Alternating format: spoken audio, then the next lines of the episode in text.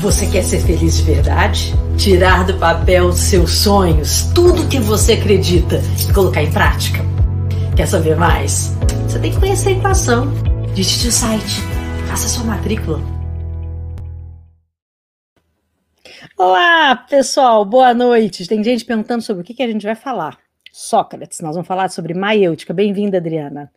É, bom, eu adoro esse ao vivo, que tem, tem que estar acostumado a assistir esse ao vivo comigo aqui. Sabe que toda quarta-feira a gente tem ao vivo. Então já vou assim mandando recadinho, né? Eu agradeço quem já me colocou na sua playlist, quem me colocou no seu sofá, quem está me seguindo, quem caiu de paraquedas e quem está zapiando aí acabou me achando. Então, pega um papel e uma caneta aí, se inscreve no canal, clica aqui no sininho fofo que tem para não perder nenhum vídeo.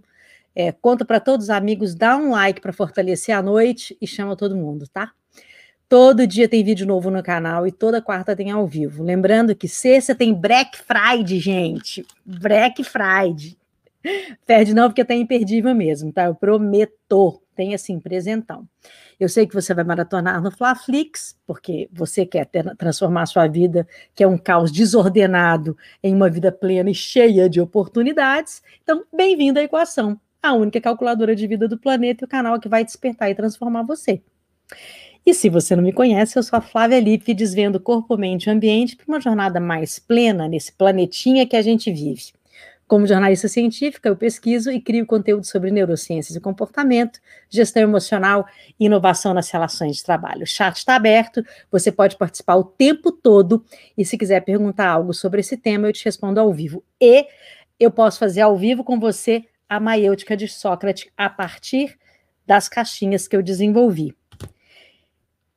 Tá aí, tá ao vivo. Entra aqui, Adriana. eu fiz uma seleção das, angústias, das angústias do Stories de duas semanas. Eu fui perguntando e fiz essa seleção. Pode até ser que a sua esteja aqui. Angústia no trabalho, se você sofreu assédio moral, ouviu mentiras no trabalho, falta de reconhecimento, falta de respeito, desigualdade, se você se sente desmotivado, eu quero falar com você. Angústia nas relações, conviveu com gente de índole duvidosa, falta de comprometimento, cobranças mil, falta de paciência, desconfiança, falta de honestidade e lealdade, confiou demais. Eu também quero trocar umas ideias sobre isso com você. E sentimentos impactantes. Me sinto burro, raivoso, humilhado, paralisado, com medo.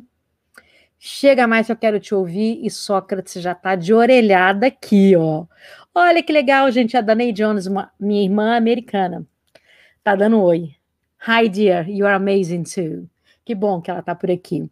Eu queria também contar para vocês que hoje eu tenho três convidados muito especiais. Eu vou chamar só para vocês verem a carinha e depois eles, durante esse programa de hoje, eu vou apresentando, tá? Então tá aí. A Jana, o Felipe e a Sirlene. Gente, obrigada pela presença de vocês. Já já eu coloco todos vocês aqui no programa e vocês vão sacar que coisa interessante a gente vai fazer junto. Eu queria que vocês conhecessem pessoas de, de é, lugares diferentes que acabaram me encontrando eu encontrando, e nossos corações estão unidos aí dentro da plataforma no Hackeando Sócrates. Obrigada, gente. Bem-vindo. Já já eu chamo vocês de novo. Então, eu vou continuar aqui. Vocês não viram quem são essas pessoas, mas vocês vão ver depois, porque eu, né, eu tô falando aqui, aqui, broadcasting, né? Dá isso. É, eu vou continuar aqui falando é, sobre essa questão da maiêutica. Eu vou fazer, cumprimentar as pessoas que estão chegando, que eu adoro cumprimentar, vocês já conhecem, né? Boa noite, Carol, tudo bem? Prazer te ver 24 horas na minha vida. Vivi, que delícia te ver aqui. Obrigada pela participação. Estou sentindo muito sua falta, viu? Eu tenho uma história muito linda com a Vivi, um dia eu vou contar para vocês. Oi, Giovana, que bom que você está aqui, obrigada. Sal, sal, salve, salve, meu amigo. Vem para cá, obrigado por participar. Patita, boa noite. Obrigada, que bom que vocês estão aqui. E aqui, do lado de cá, Tem um monte de gente entrando aqui no Insta, então eu vou dar um oi geral também. Que bom que vocês estão aqui. Nelly, Thaís, Adriana, é, Rosângela, que tem algumas pessoas que não têm o nome, né? Eira, Beth, é, Débora, Danny Jones, dos Estados Unidos, direto para cá, e ela entende português. Não perfeitamente mais, mas ela ainda entende. Então vamos lá. É, vou continuar a aula aqui, que vai ser uma aulão legal. Edson, seja bem-vindo. Boa noite, obrigada por me colocar aí no seu sofazinho. Muito obrigada. Então, vou começar. Vou começar a falar um pouco mais para a gente poder é, elaborar todas essas coisas que a gente vai falar aqui hoje, tá? Hoje eu não sou pomada minâncora, não, sabe? Aquela que cura tudo, de sovaco suado, micose de pele. Então, mas eu tenho algumas perguntas que podem te levar a grandes reflexões. E pergunta, né? Nunca é demais. E cai o queixo. Através da ciência, eu vou te mostrar o exato passo a passo que eu trilhei e como eu criei uma metodologia que acabou se transformando em oito livros best-sellers, que são em formato caixinha, e já são 11 títulos diferentes. Eu vou mostrar alguns para vocês aqui, mas como eu só tenho duas mãos, eu não consigo mostrar todos, tá? Mas esses aqui são alguns, são todos baseados na maiêutica de Sócrates, que eu estou compartilhando aqui com vocês. Tem alguns aqui. E são oito best-sellers, uma dedicação muito grande mesmo em conhecer é, Sócrates, né, e conhecer a, a técnica da maiêutica, né, que é uma filosofia de vida, na verdade, e transpor isso aqui para vocês, tá? Sabe aquelas angústias que eu acabei de falar agora? Então, elas podem ocorrer por atalhos do cérebro que impedem o seu sucesso. Ou então pela semelhança das suas habilidades cognitivas e o seu dente siso. Agora eu te peguei, você tá assim, hã? Pulga atrás da orelha total, né? Então, quem gosta de ciência aqui? Que quer, pro, quer prova de tudo o tempo inteiro? Aqui tem, pode ficar. Quem gosta de conhecimento ancestral? Aqui tem também, pode ficar. E quem gosta de espiritualidade? Aqui também tem, pode ficar por aqui também. Então, bora começar com uns fatos, né, para quem gosta de prova social. Segundo o pesquisador Kevin Dunn, você é obrigado a tomar, em média, 35 mil decisões por dia, 2 mil decisões por hora, ou uma escolha a cada dois segundos. Nós humanos somos programados para sentir fadiga de decisão quando a gente enfrenta muitas opções. Não importa o quão racional você acha que é, você não pode tomar decisão após decisão sem pagar um preço biológico por isso, e é caro. E a ciência está por trás desta tomada de decisão. O que fazer? O que escolher? Para onde ir? Como responder? Decidir nem sempre é tarefa fácil. No caminho entre a organização do pensamento e a tomada de decisão, o cérebro percorre muitas veredas. Inicia a caminhada considerando todas as alternativas, depois analisa a quantidade de informações, avalia custo e benefício, faz um, ba um balanço das possibilidades e seus resultados e, por fim, elabora a decisão. Ufa, eu até cansei. a passagem da decisão para ação é um outro processo que consome, no mínimo, um décimo de segundo. Tudo que você decide, vê, sente ou ouve já aconteceu, mas a sua mente precisa de tempo para processar e transformar a informação em ação. Então, o que pesa na decisão? Fica tranquilo que a minha vida é estudar a cognição, as motivações e a ancestralidade. E eu vou te explicar de um jeito mastigado tudo que você precisa para colocar em prática, tá bom? Quanto mais escolhas você faz, mais o seu cérebro busca atalhos. Então, eu vou te explicar dois tipos de atalhos que pode até te deixar bem chocada agora, tá? O nome dele é terrível. Atalho preguiçoso que é aquele que busca padrões familiares e evita ao máximo sair da zona de conforto, fazendo você tomar decisões imprudentes ou então agir impulsivamente. O atalho covarde é o que paralisa com excesso de opção e não faz nada. Ou seja, você decide não decidir, o que já é uma decisão. né? Então, uma das primeiras pesquisas a estudar esse fenômeno foi a do Herbert Simon, um economista e psicólogo cognitivo. A pesquisa dele foi publicada em 1955 e desde então vários autores vêm estudando esses vieses da nossa percepção na economia, na psicologia e na neurociências. Eles explicam que esses erros ocorrem com todo mundo porque tem a ver com a maneira como o nosso cérebro processa informação, ou seja, biológico, meu filho. Bora mergulhar então é, nessa história toda para você largar de achar que isso é incrível e que isso não tem nada a ver com você. Os chamados atalhos preguiçosos do cérebro é, tem uma, uma pesquisa, né? Dois, um, dois pesquisadores que eu gosto muito que falam muito sobre isso, que é o Tekio Artanto da Singapore é, Management University. Em 2019, eles reafirmaram que o nosso cérebro prefere conclusões rápidas e fáceis ao invés de um raciocínio profundo sobre alguma coisa. Por muito tempo, os pesquisadores e os cientistas, eles acreditaram que os humanos tomavam decisões lógicas e super bem ponderadas. Nas últimas décadas, no entanto, eles descobriram que uma ampla gama de erros mentais atrapalham o nosso pensamento. A maior parte das nossas escolhas são emocionais, irracionais e confusas, bebê. Bem-vindo, meu amor. Bem-vindo ao Tapa na Cara. Pá! Os pesquisadores do Instituto Max Planck de Neurociências, eles provam que o nosso cérebro inconsciente toma decisões entre 7 e 12 segundos antes mesmo da gente achar que vai fazer alguma coisa certa ou errada.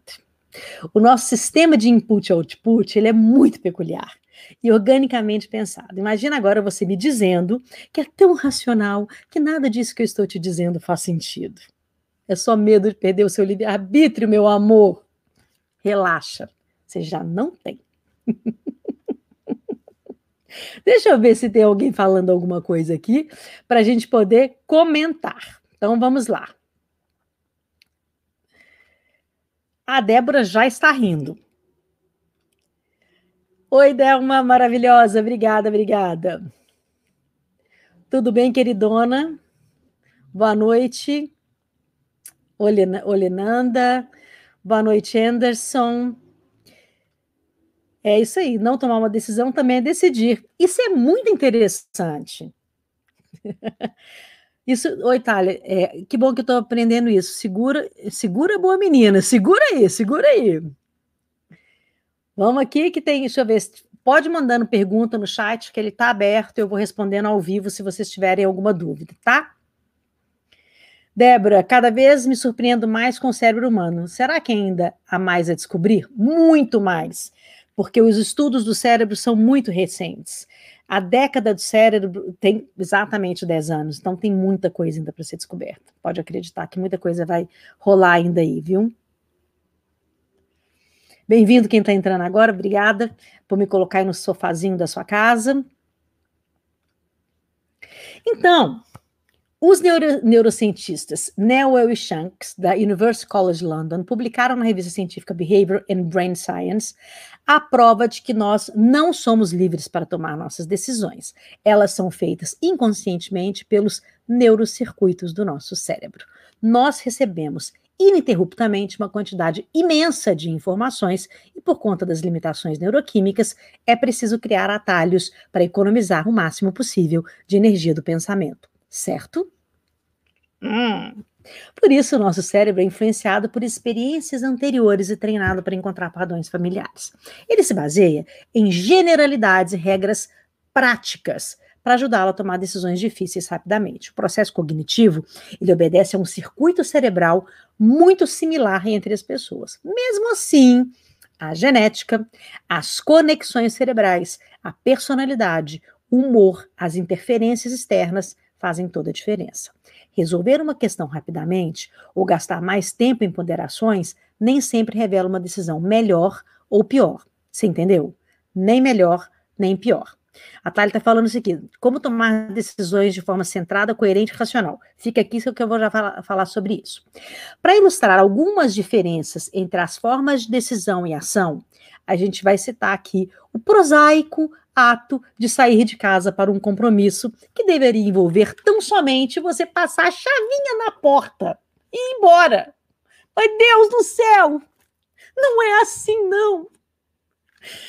No caso de um personagem obsessivo, por exemplo, depois dele trancar a porta, ele vai para conferir se realmente ela está fechada. Dependendo do nível de obsessão, ele pode voltar novamente para checar até que acaba se atrasando para aquele compromisso. O ansioso passa longe dos aspectos importantes da, da, decisão. Ele quer apenas se livrar do sofrimento que a, que a ansiedade provoca nele. Então, ele está com a atenção tão alterada que pode sair e até esquecer de trancar a porta. Mas aí vai ficar ansioso para voltar, já que, que tem na dúvida se trancou ou não trancou a porta. E ele, então, não permite tomar outras decisões a não ser a de trancar ou não trancar a porta.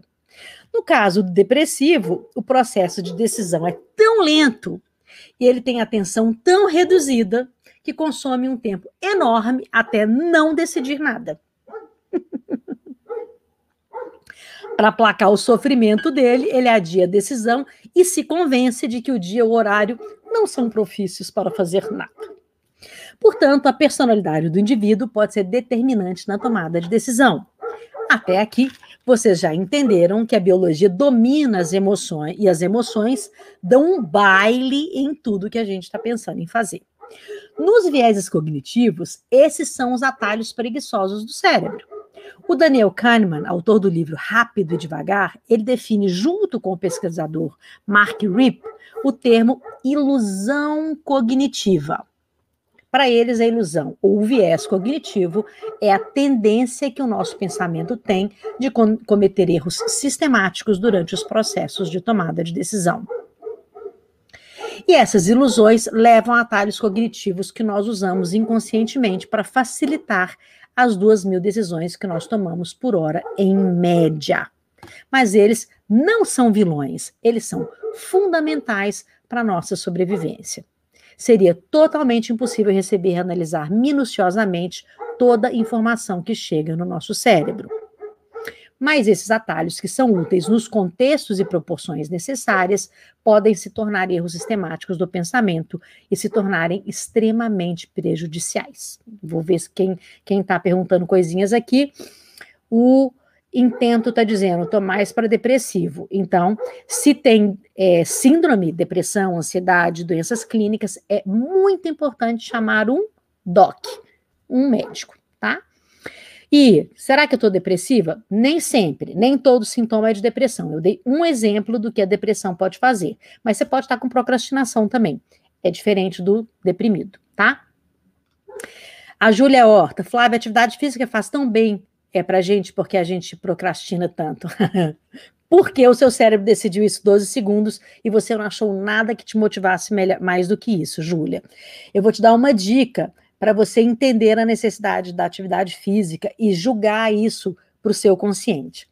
Crie é, é, novas âncoras para o seu cérebro, novas ferramentas no seu cérebro. Então, por exemplo, você fala que dá preguiça de ir, né? Então, quando for a hora de natação, ou a hora da caminhada, aquela hora que você marca para o seu esporte, o que, que você vai fazer?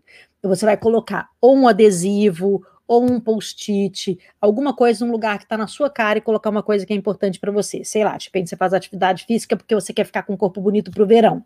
Então você vai colocar, colocar lá, o meu corpinho no verão depende disso agora. Então, quando você vai criando é, comunicações com o seu cérebro para você modificar esse viés de repetição que ele tem de procrastinar, tá? Procrastinação é um vício também, tá bom? Débora, incrível e fascinante, eu também acho. Eu sou apaixonada pelo ser humano, com tudo que ele tem. Boa noite, Isabel, seja bem-vinda. Boa noite, Leila, seja bem-vinda. Jogue as suas perguntas aqui que eu vou respondendo ao vivo.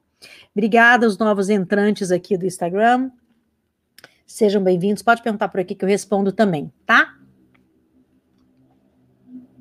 Bom, o objetivo inconsciente desse tipo de criação de atalhos, por regra, é garantir a sua segurança. O nosso cérebro ele está cuidando de nós. Ele está tentando constantemente manter a gente seguro.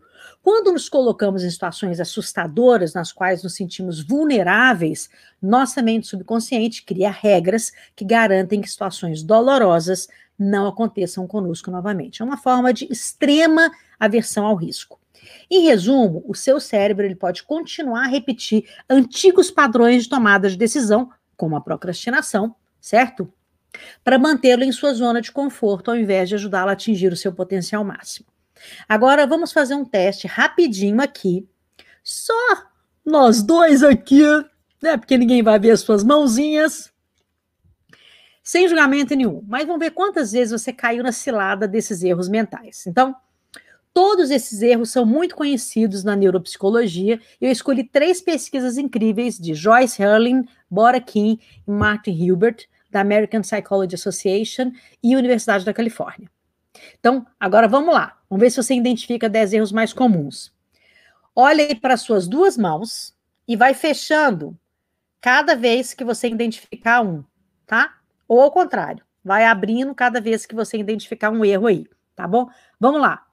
Supergeneralização, pensamento tudo ou nada, personalização, leitura de mentes, adivinhação, desqualificação do positivo, declaração de poder, filtro negativo, maximização e minimização, raciocínio emocional. Hum, eu sei que você pode não saber o que se trata, mas dá para sentir o que, que é. Vamos ver aí quantas, quantos dedinhos você levantou da sua mão, tá? Você se identificou com muitas dessas situações?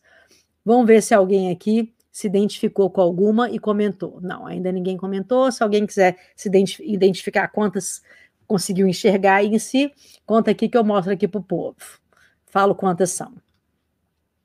Identificar essas falhas ocultas no próprio pensamento é um passo muito importante para treinar seu músculo cognitivo e melhorar a filtragem de pensamentos válidos e inválidos. Nem tudo que está programado em seu cérebro é verdadeiro. Isso significa que é ainda mais importante você obter clareza antes de fazer algo que possa mudar toda a sua vida. No entanto, cuidado para o seu cérebro não tomar o atalho covarde. Se você procrastinou a dia demais uma escolha importante, você está decidindo não decidir. E a não decisão é uma escolha com consequências reais a proposta hoje, então, é você conhecer a maiêutica na prática e ver como o filósofo Sócrates ajudava os seus alunos a encontrar os caminhos. Eu tive o prazer de estudar isso a vida toda.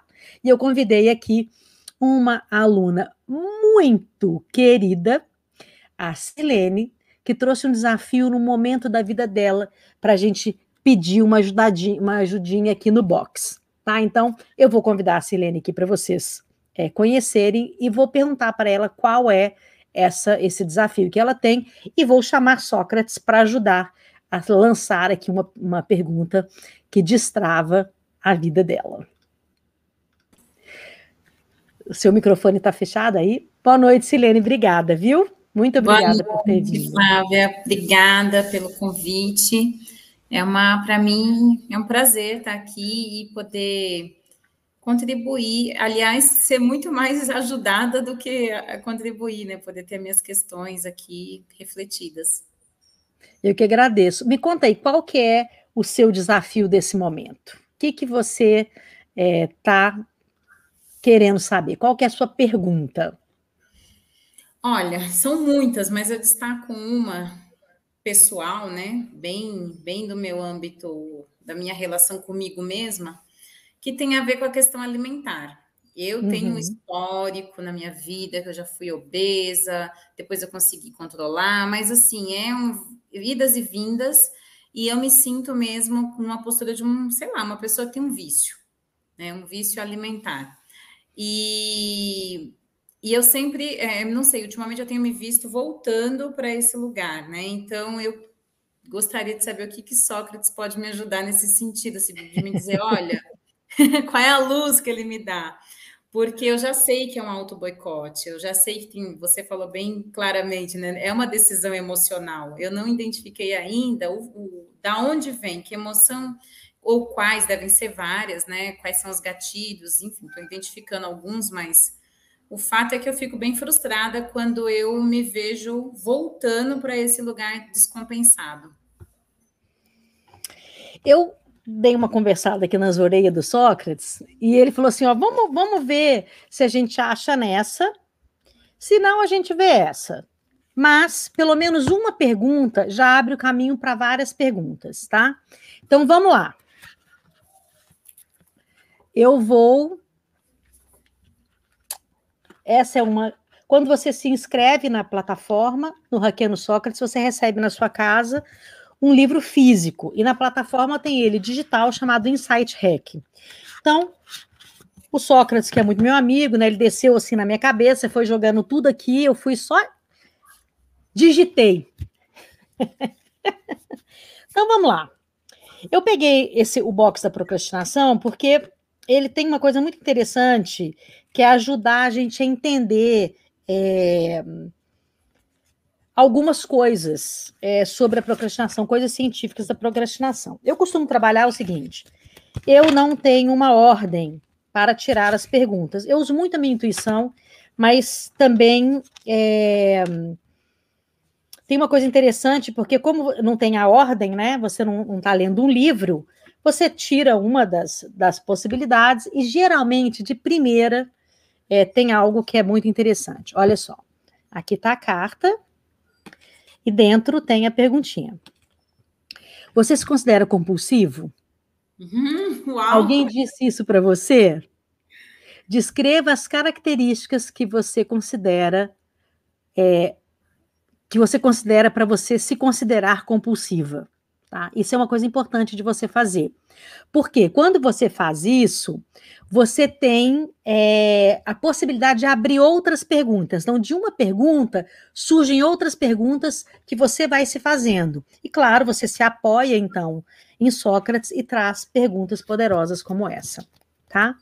Vamos tirar só mais uma, que o objetivo aqui é não dar respostas, mas trazer perguntas de insight para que você possa passar essa depois desse nosso encontro na sua casa, navegando nessas é, perguntas, né? Então vou pegar aqui o detox.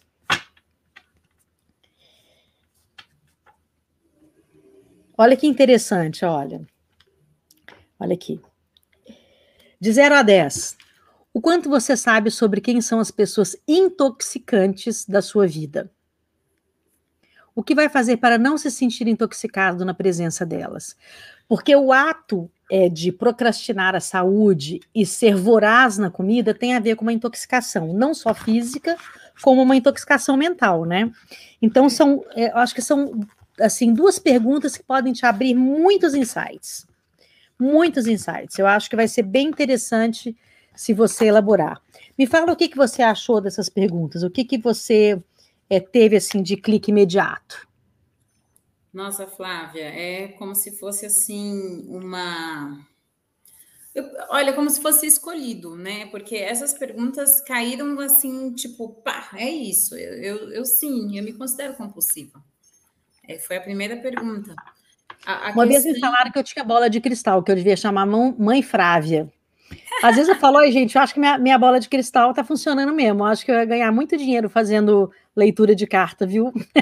Ah, pois é. Me põe na lista aí, eu tenho outras perguntas.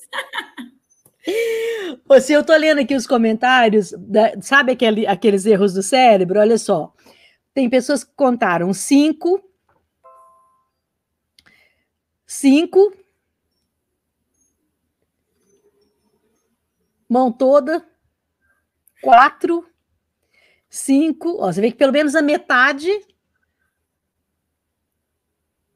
E a Virgínia tá falando aqui, ó, a Vivi. Tô anotando, tô com 30 quilos acima do meu peso. Minha deusa, tudo a ver. Então, serviu para ela também a mesma dúvida que você tem. E aqui, grata Silene, servido para mim também. Tá vendo por que é maravilhoso a gente fazer ao vivo? Tem alguém que traz uma luz pra gente, assim né? Ai, Sim, então a dica que eu te dou é você, você já tem o seu box, tem um uhum. Insight Hack dentro da plataforma, você pode utilizar essa mesma pergunta para qualquer box e para o Insight Hack. Igual eu falei, gente, não é pomada minâncora, não, mas você vê que as perguntas, elas têm esse encaixe, né? E se a gente realmente libera essa ideia da, da intuição, que é científica, também posso dar uma aula de intuição depois, vocês sentem como a gente consegue é, equalizar a vida nesse sentido, né? Então, sim, muito obrigada pela sua participação, espero que tenha te dado uma luz aí. Me deu muitas. Obrigada, Flávia. Até mais. Obrigada a você, querida. Até mais. Então, vou continuar aqui na aula e daqui a pouco eu vou chamar a Jana e depois o Felipe para vocês terem uma experiência de ouvi-los também, tá bom? Vou voltar aqui, então, é, com mais de teoria e depois a gente convida de novo outra aluna, como eu falei, a Jana, tá? A Janaína, e vai ser ao vivo também.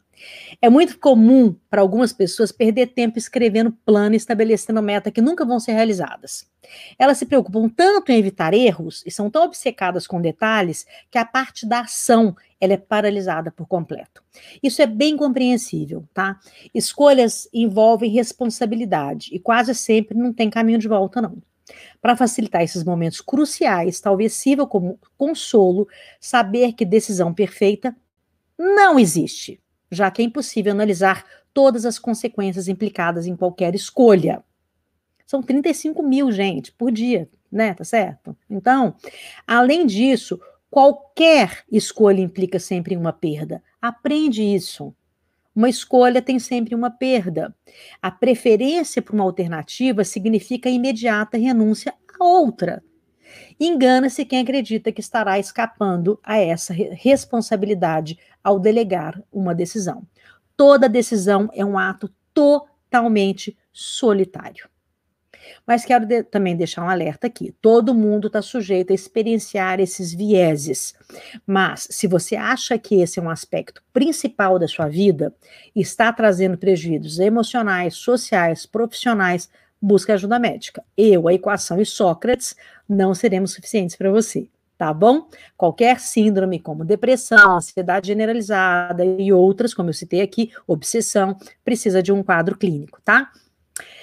Mas o que fazer se você não pode se dar ao luxo de fazer escolhas imprudentes e nem quer se sentir paralisado pela indecisão? Nós humanos temos uma capacidade chamada metacognição. Lembra quando você perguntou o que fazer então? Tá aí. Já te dei algumas dicas e tem ainda a metacognição, que é o poder de pensar sobre o pensamento. Você pode observar o que o seu cérebro está pensando e também o que está fazendo com esses pensamentos, os sentimentos, ideias, emoções e impulsos que está produzindo. Essa é a máxima da equação. A plataforma te dá uma aula de como atingir a metacognição. Mas essa habilidade cognitiva ela está enfrentando um hábito moderno muito perigoso, com mudanças de velocidade da luz e informações ilimitadas ao nosso alcance. Estamos optando por usar a tecnologia e não mais os nossos neurônios. Na dúvida sobre alguma informação, não recorremos à nossa memória, a gente simplesmente pesquisa no Google. E por que isso pode ser prejudicial à saúde da nossa mente? exatamente pelo mesmo motivo que você não precisa do seu dente do siso.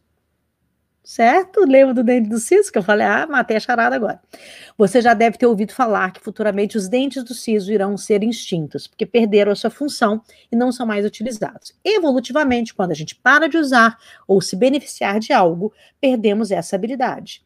Segundo o neurocientista Jerry Bergman, da Northwest State College, o termo científico para isso é vestigial, que se refere a um órgão que foi útil no passado, na nossa espécie, mas hoje em dia é quase sem utilidade.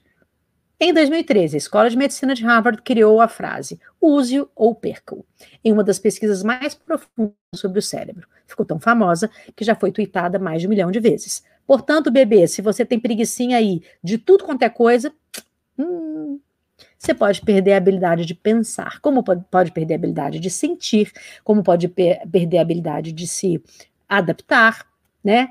Você já ouviu falar quando, ai, tem tanto tempo que eu não, não ando de bicicleta, acho que eu esqueci como é que faz. Tipo dente ciso. Perdeu a importância na sua vida, você tem que reaprender. Então, eu estou ensinando para vocês a reaprender coisas que muito provavelmente você deixou para trás. Vamos ver se tem mais comentários aqui. Metacognição é tudo de bom. Abrir um horizonte para mim. Isso aí. É bom que tem um monte de gente aqui que já é aluno e ó, tá a prova concreta que o bicho funciona.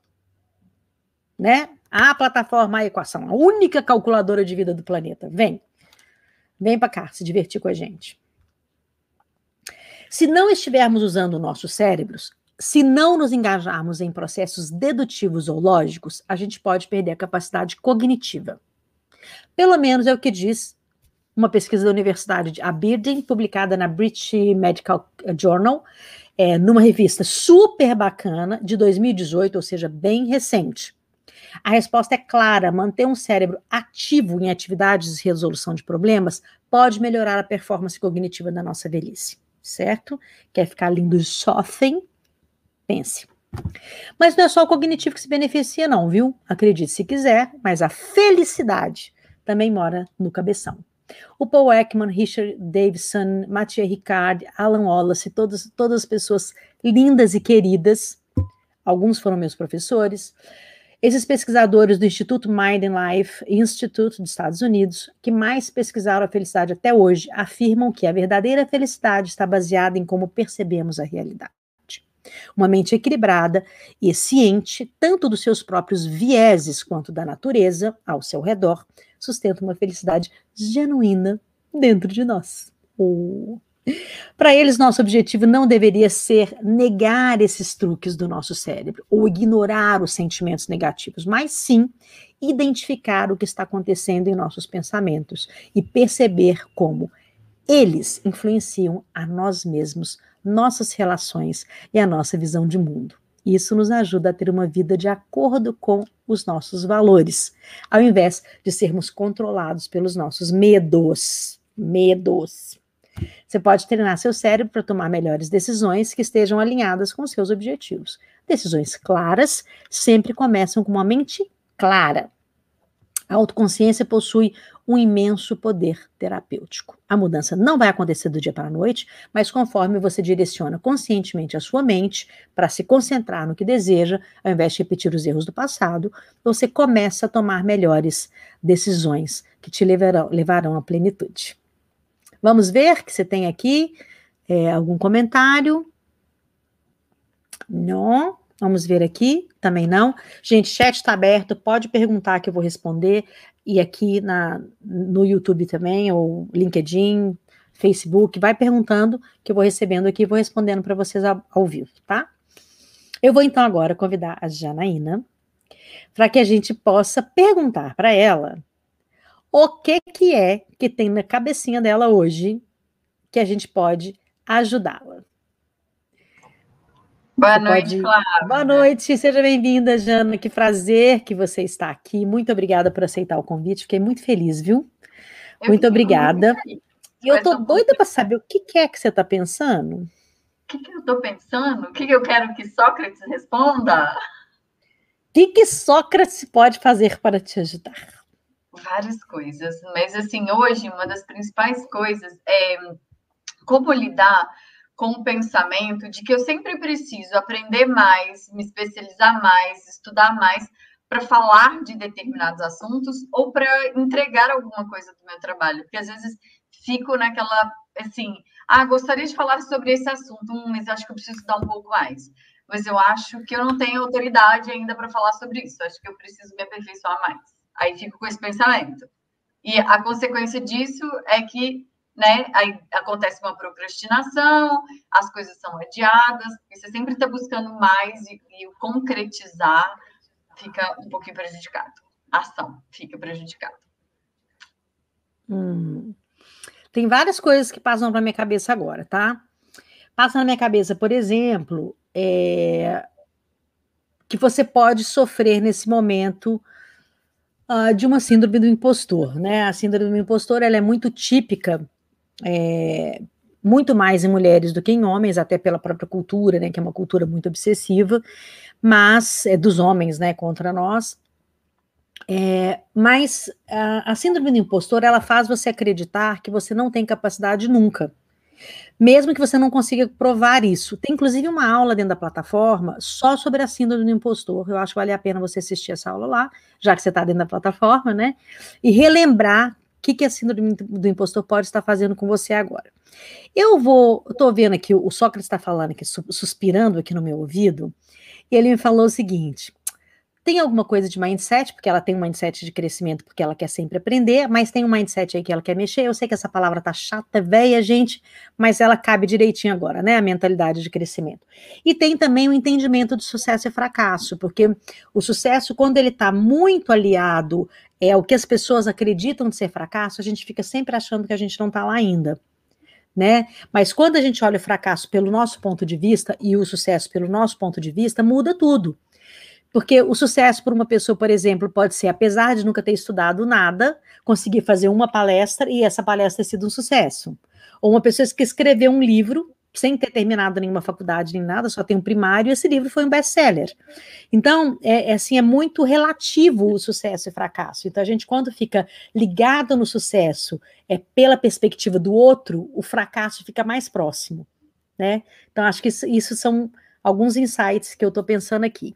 E agora o Sócrates está falando, deixa eu falar, deixa eu falar, Sócrates está aqui. Então, eu fui, peguei essas duas aqui, essas, essas dois livro box, é, para quem não estava aqui nesse momento aqui do ao vivo, quando você se inscreve no Requeno Sócrates, você recebe na sua casa um livro físico como esse. Esses livros são, é, são é, escritos em fichas, né, ou cartas, como você quiser chamar, e são todos baseados na ciência da maiêutica, que eu acabei me estabelecendo muito é, nesse, nesse conceito científico, fui inclusive para a Grécia para estudar. Então, eu acho que isso aqui é uma coisa muito interessante que eu acho que você vai gostar. Então, eu escolhi esse aqui para a primeira, vamos ver o que, que tem aqui. Olha a primeira que saiu aqui inteira, nem mexia ainda, vamos lá de cara, né? Você se conhece o suficiente para se permitir errar, mesmo com medo? Conte como você reage quando erra e quando fica com medo por ter errado. Porque uma das coisas de não terminar nunca é o medo de errar, né? Sim, é o Eu acho que esse é uma que vale né? a pena você. Hã? É o querer perfeito. E aí você não se permite errar. Exatamente, porque tem que estar perfeito. Por isso você nunca acha que você, você é capaz e que você já tem informação suficiente, né? Vamos ver aqui nessa. Ops, aqui. O que, que a gente vai encontrar nela? Vamos lá. Eu gosto muito dessa também, acho muito bonitinha também.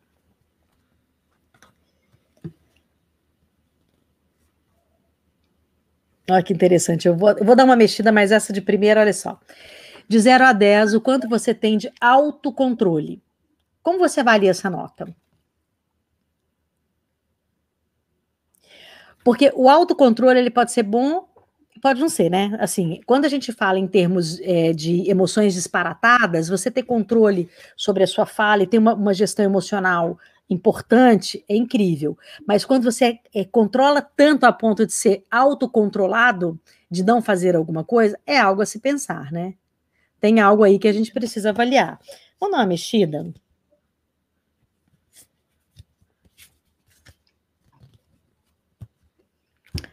Ó, anota aí para você fazer ter esses insights aí em casa. Foco é olhar com olhos de lince. Qual o ponto que deve ser destacado durante essa maratona? Uma maratona de fazer um monte de curso, né? É o ponto da chegada? De ser reconhecido, de fazer sucesso? Isso garante o seu sucesso? Essa também é boa, né? Muito boa, muito boa. Me fala quais os insights você teve agora, assim, de, de cara, né? Claro que o nosso objetivo não é te dar uma resposta, a ideia de Sócrates nunca foi dar a resposta, mas abrir perspectivas para muito mais perguntas, né? Me fala algum insight que você acha que você teve. Então, falando dessa última carta é, que você tirou aí, para mim, é, existe um prazer na jornada do aprendizado, né? Eu, eu gosto dessa, não necessariamente o fim, mas eu gosto da jornada. Uhum. Mas é pra, até para não ter um, um, um, acúmulo comigo, eu preciso também me exercitar com relação às coisas que eu aprendo, né? Senão uhum. eu uma obesidade mental comigo. Enfim, mas eu, eu, eu sou muito mais focada na jornada do que no resultado final. E aí eu acho que existem outras perguntas aí, assim, é, o que da minha jornada eu consigo colocar para um resultado final que, que não tem essa autocobrança de ser perfeito. Então, de repente, é isso, assim, o que da minha jornada é tão leve, tão bom para mim, que eu possa compartilhar é, e, e, fazer o meu trabalho, fazer as minhas entregas de uma forma um pouco mais leve, mas com um pouco mais de paz para o erro e sem me cobrar tanto do perfeito. Então, talvez a resposta esteja na minha jornada e não na chegada. Exatamente. Porque a jornada do aprendizado, ela sempre vai existir, até quando você estiver ensinando ou praticando, você está aprendendo, né? Aliás, a prática do ensinar, ela traz muito aprendizado, você tem que estudar muito, né? Então, você nunca vai perder a jornada do estudo. Né? Então, acho que isso realmente é um, um insight muito interessante que você teve agora. Vamos ver quem que você ajudou com seu insight. A Virgínia, melhores decisões e novos erros. Isso aí. Que não são necessariamente ruins. Exato. Isso mesmo. Para ter sucesso, precisa de uma oportunidade? Olha que interessante. Não. A não ser, às vezes, até da natureza, né? Um agricultor colheu, plantou. Qual foi a oportunidade que alguém deu para ele? Às vezes a terra, às vezes a semente, às vezes o céu, a água, ou ele proporcionou a ideia de ter sucesso na horta dele, entende? Então, né, a oportunidade não está necessariamente do lado de fora, né? Ela pode estar num, num ambiente muito, né? Você criar uma oportunidade para você, né? Sim. Interessante essa pergunta, viu, Carol? Mãe Frávia mesmo, né? Mãe Frávia. Mãe Exato. Presta atenção aqui na titia e na mãe Frávia. A Lília, me identifiquei com a Janaína. Também, né? É incrível. É tão legal isso, né? Porque a gente vai identificando, né? As pessoas vão trazendo.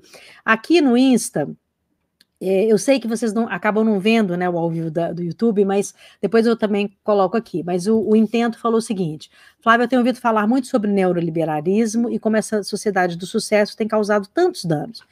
É, os danos a gente pode até é, prever e tentar minimizar, né, quando a gente faz isso que nós estamos fazendo aqui.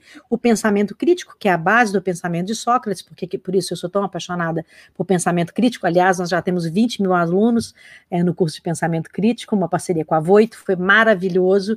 Voito, muito obrigada pelo convite, vocês são sensacionais, viu? Gostei demais. É, então, o pensamento crítico é a base é, de tudo, né? E eu falo que o pensamento crítico ele surgiu é, muito antes da onda, né? Então, quando a gente fala de neoliberalismo e quando a gente fala de sociedade do sucesso, a gente pode falar da sociedade do pensamento crítico, a gente diminui o erro, né? É, de pensar que sucesso também é ruim. Depende de como você vê o sucesso, como eu estava falando para a Jana agora. Né? Tanto oportunidade quanto sucesso, eles são medidos pela sua própria é, é, pelo seu próximo sentimento de felicidade. Então, a gente tem que deslocar um pouco é, do ponto de vista de cobrança do planeta e da sociedade e se é, locar muito mais na qualidade, né, é, de que o sucesso é possível, é possível ser feliz em qualquer é, política de vida, né? Que a vida passa a ser uma, uma política de trocas de conhecimentos ao longo da vida. Mas obrigada pelo comentário, viu, Intento? Eu não sei se o nome não, mas está aí como Intento. Mas eu gostei de chamar você de Intento. Gostei mesmo. Intento é um negócio muito interessante. A Paty comentou o seguinte aqui. Eu procrastinei muito até decidir que eu tinha que fazer algo com o que eu já sabia. A partir daí, o que eu precisava começou a vir naturalmente. Muito bem, a gente teve é, conversas lindas sobre isso, né, Paty? A Paty também está na plataforma, é uma aluna antiga. Ela, inclusive, foi uma das primeiras alunas da minha escola em formação de coaching. Não sei se vocês sabem, mas é, há mais de 20 anos, né? Eu é, abri uma das primeiras escolas de coaching, a formação durava dois anos, era uma formação incrível, extraordinária, depois virou uma pós-graduação, e hoje eu não leciono mais, não faço formação mais de coaches, porque eu acho que tá, né, tem muitas escolas, e a minha escola preservava muito a questão do, é, do estágio, é, então era muito mais focada mesmo, era muito sério mesmo a questão do estudo. Então a Paty foi minha aluna, se formou, é uma coach formada pelo IDHL, com mérito, trabalho incrível, e temos outras coisas muito coincidentes aí da nossa vida juntas, é, em períodos muito desafiadores, estávamos inclusive no mesmo, no mesmo hospital, no mesmo prédio, essa história é linda de contar, adoro contar essa história, adoraria chamar a Paty aqui para contar, mas vou dar só uma passão. Ela estava é, no momento, assim, delicado, na UTI, em coma, e ela, no, enquanto ela estava em coma, eu estava no mesmo prédio, na UTI, num, num outro, num, num, outro momento também delicado da minha vida, e ela conversava comigo. A pessoa que via, é, a única pessoa que ela se lembrava no coma era eu. E isso foi uma coisa muito, muito impactante para mim. Eu falo, toda vez eu fico muito emocionada com isso. Porque é muito linda essa conexão, né? A gente pensar que nós estávamos juntos numa, num, no outro período, né? Nós morremos e voltamos. E parece que nós nos encontramos lá também. eu me emociono porque é muito bonito mesmo. Obrigada pela essa, é, pela esse, esse encontro de almas, viu, Pati? Seja sempre bem-vinda. E ela comenta aqui, uma pena porque essa formação foi incrível. Quem sabe, posso um dia voltar com essa formação mais elaborada, com coisas mais legais, né? E novos professores, quem sabe? Isso a vida é assim, né? A gente vai nos altos e baixos. Bom, é, eu vou voltar aqui com a Jana. Jana, super obrigada pela sua participação. Me fala mais um insight que você teve é, a respeito é, dessa, dessa, desse olhar que você pode ter é, sobre o sucesso na jornada, né? Que é a presença, no estado de presença que a gente pode viver. Me fala só um pouquinho mais sobre isso.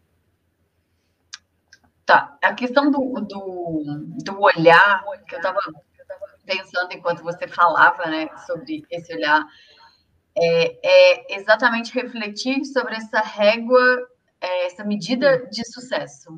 Então, assim, quando você quer compartilhar ou fazer uma entrega que você acha que você precisa estudar mais, assim, qual é a expectativa? Qual é a sua definição de sucesso para aquilo ali? E aí, a partir disso, voltar e falar assim, qual é a sua entrega? Porque nem sempre é o sucesso vai ser perfeito, né? O sucesso é você estar presente, se doar, compartilhar e contribuir para o crescimento de uma outra pessoa, para o conhecimento dela. Então, é, é, pensar sobre isso. Assim, quando eu quero que saia muito bem feito, é o que é sucesso? O que você espera lá no final? É, Exatamente. É, por que você adia tanto? Porque às vezes é um reconhecimento, mas às vezes não é. E se a resposta for não é um reconhecimento, é contribuir para a vida de alguém, não precisa ser perfeito. Precisa que você se doe e esteja presente.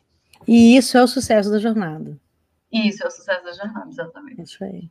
Jana, super obrigada pela participação, por ficar com a gente aqui esse tempo todo, ouvindo, curtindo. Te agradeço demais. Espero te ver em breve, hein?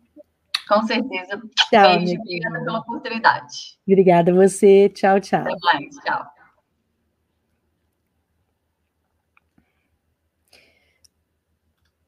Bom, eu vou voltar aqui mais um pouquinho, ainda tenho o Felipe que eu quero convidá-lo antes de encerrar. Nós estamos aí com cinco minutinhos para encerrar o programa. Obrigada, Cassiano. É, você me conheceu pessoalmente na palestra da SPM e ficou muito feliz de me encontrar aqui. Eu também fiquei muito feliz de saber que você está por aqui. Muito obrigada, tá? Essa síndrome da impostora é mesmo angustiante. Gratidão, Janiana. É, é, muito, é muito angustiante, sim, mas tem jeito, hein? Pula pela plataforma que a gente te conta todos os jeitos possíveis lá.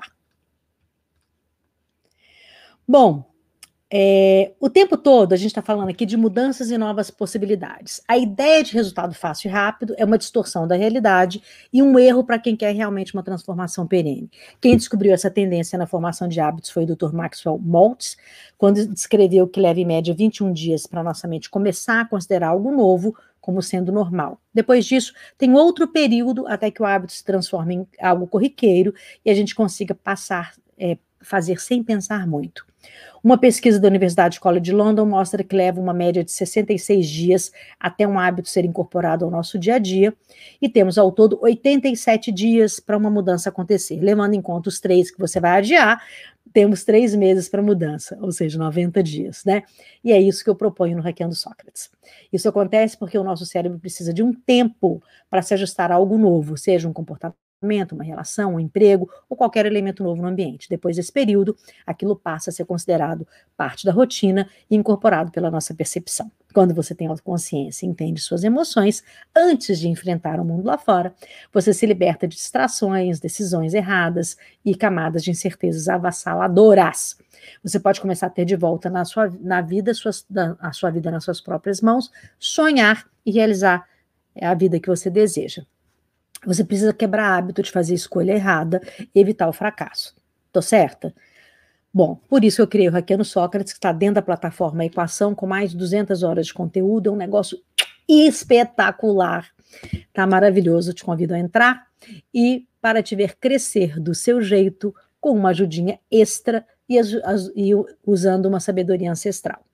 Então, antes de Sócrates, Buda já usava as meditações investigativas, que são uma maneira de encontrar pensamento crítico, tanto quanto Sócrates. E antes de Buda, as filosofias uh, hinduístas, nas meditações hinduístas, como as meditações de Krishna, por exemplo, também faziam as meditações investigativas. Então você vê que é uma filosofia ancestral mais do que testada, galera. 3 mil anos antes de Cristo, Sócrates, 300 anos, tá? O Hackeando Sócrates é uma jornada de autoconhecimento baseada na prática do questionamento socrático, para você ser mestre da sua própria vida e aplicar uma sabedoria ancestral para o aqui e agora, como nós fizemos aqui ao vivo. Esse método de crescimento e autoconsciência pode ser aplicado sozinho, sem intervenção de nenhum terapeuta. Os psicólogos Wilson e Dunn, da Universidade de Virgínia, nos Estados Unidos, provam que autoconhecimento diminui a ansiedade e a depressão e permite manter transparência e honestidade, por ser você com você mesmo, livre dos julgamentos de outras pessoas. Essa técnica autoguiada pode te capacitar a coletar, analisar, entender suas emoções e canalizar os seus comportamentos para pensar e viver melhor. Para isso, os livros inbox são uma excelente opção. E quando você entra na jornada é, Hackeando Sócrates, você recebe na sua casa um livro físico que eu mesmo escolho para você, como eu fiz aqui hoje, tá? E a gente já está quase encerrando, temos alguns minutinhos aí. Eu queria convidar o Felipe, que é um aluno novo da plataforma, e me relatou como o crescimento dele tem sido incrível. Então, eu quero chamar o Felipe aqui. Bem-vindo, Felipe. Obrigada por participar. É uma honra receber vocês. Muito generosos, né? Vocês virem até aqui, dedicar o tempo é, comigo, né? Na sua noite aí. Obrigada, viu? Muito obrigada mesmo. Tá sem áudio. É, ao vivo. Isso. É um prazer estar com você aqui, Flávia. Eu não tenho já disse diversas vezes, né? Mas sou muito grato por toda por todo o conhecimento que, que você troca, né? E, e é como você falou aí, tenho percebido muito. É isso, não sei direito, né, o que mudou, mas tenho percebido uma evolução muito bacana, muito interessante, né? Uma percepção diferente dos eventos.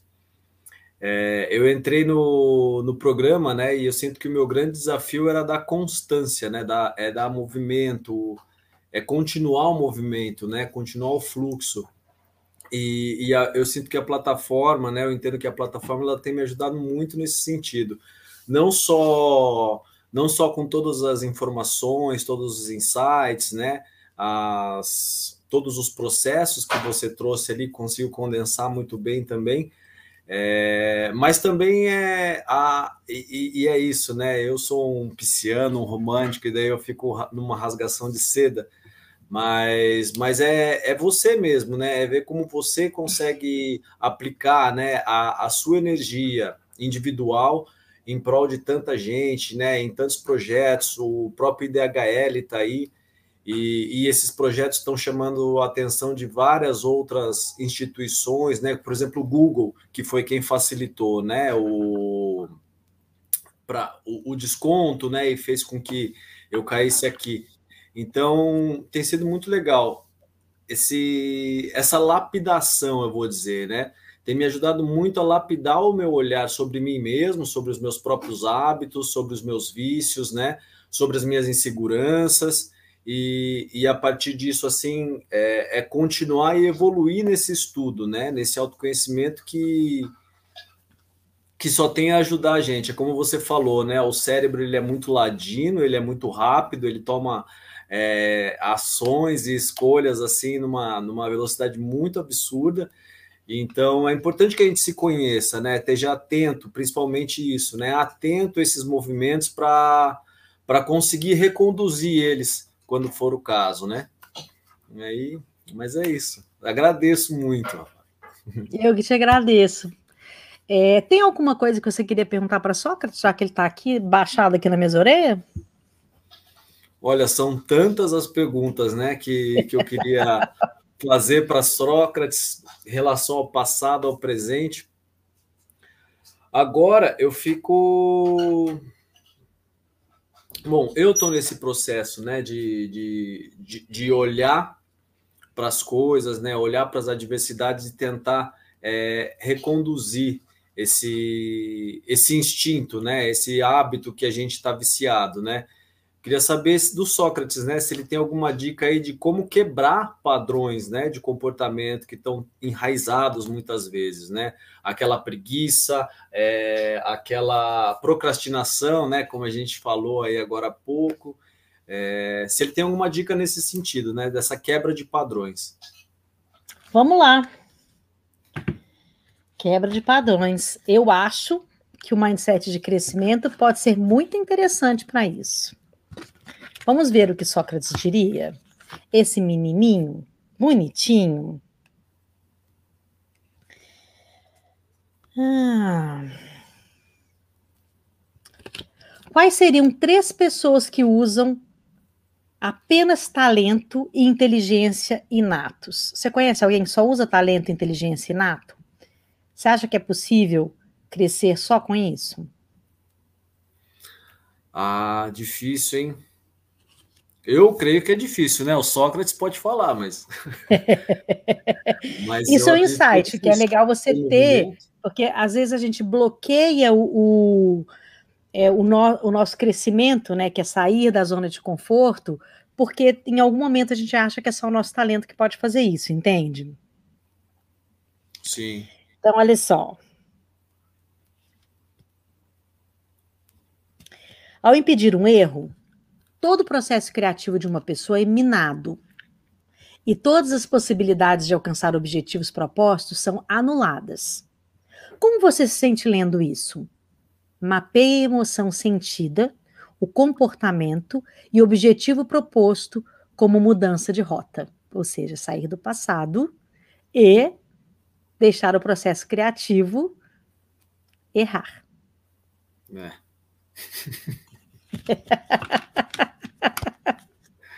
Vamos ver se tem um comentário aqui para a gente seguir aqui para o nosso encerramento. Vamos ver. Tem algum comentário aqui? Não. Vamos ver se tem algum comentário aqui. Também não. Tem... Obrigada, gente, por entrar por aqui também. Depois eu vou deixar gravado para vocês pegarem os detalhes todos que aconteceram aqui no Facebook, é, aqui no, no YouTube. E eu quero te agradecer, Fê, pela sua participação. Muito obrigada por ter vindo. Eu que agradeço. Boa Obrigado. sorte nos seus processos. Seja bem-vindo ao Rockiano Sócrates, seja bem-vindo à Equação, seja bem-vindo à minha vida. Super obrigada, viu? Durma bem e nos vemos em breve. Até mais. Beijo. Boa noite, pessoal. Obrigado. Até mais.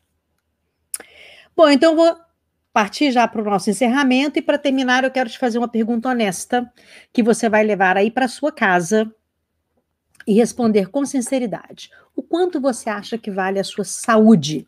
E mais do que isso, a sua felicidade. O quanto daquilo que você está vivendo já passou daquilo que você estabeleceu como limite para si mesmo. Pense nisso. Se você gostou, compartilhe com seus amigos.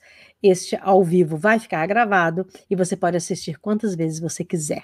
Até dezembro, a gente está fazendo 90 dias de transformação com vídeos diários em todas as plataformas. Siga, inspire-se e inspire outras pessoas. Lembrando que sexta tem Black Friday com coisas lindas e ó, uma promoção chuchu para você, 80% de desconto dentro de Requeno Sócrates. Eu acho que vale muito a pena. E não sei se vou ter o Google patrocinando por tanto tempo. Portanto, venham.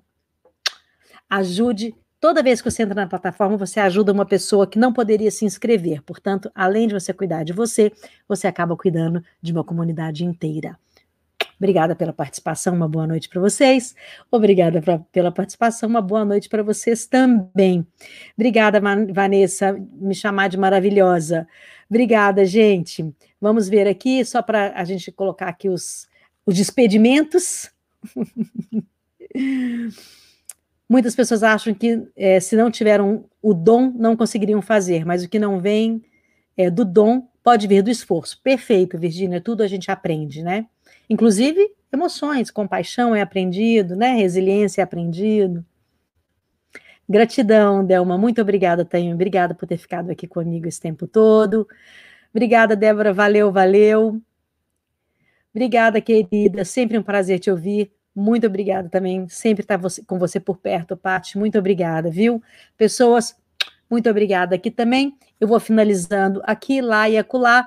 Obrigada, Felipe, Jana, Silene. Obrigada pela participação de vocês.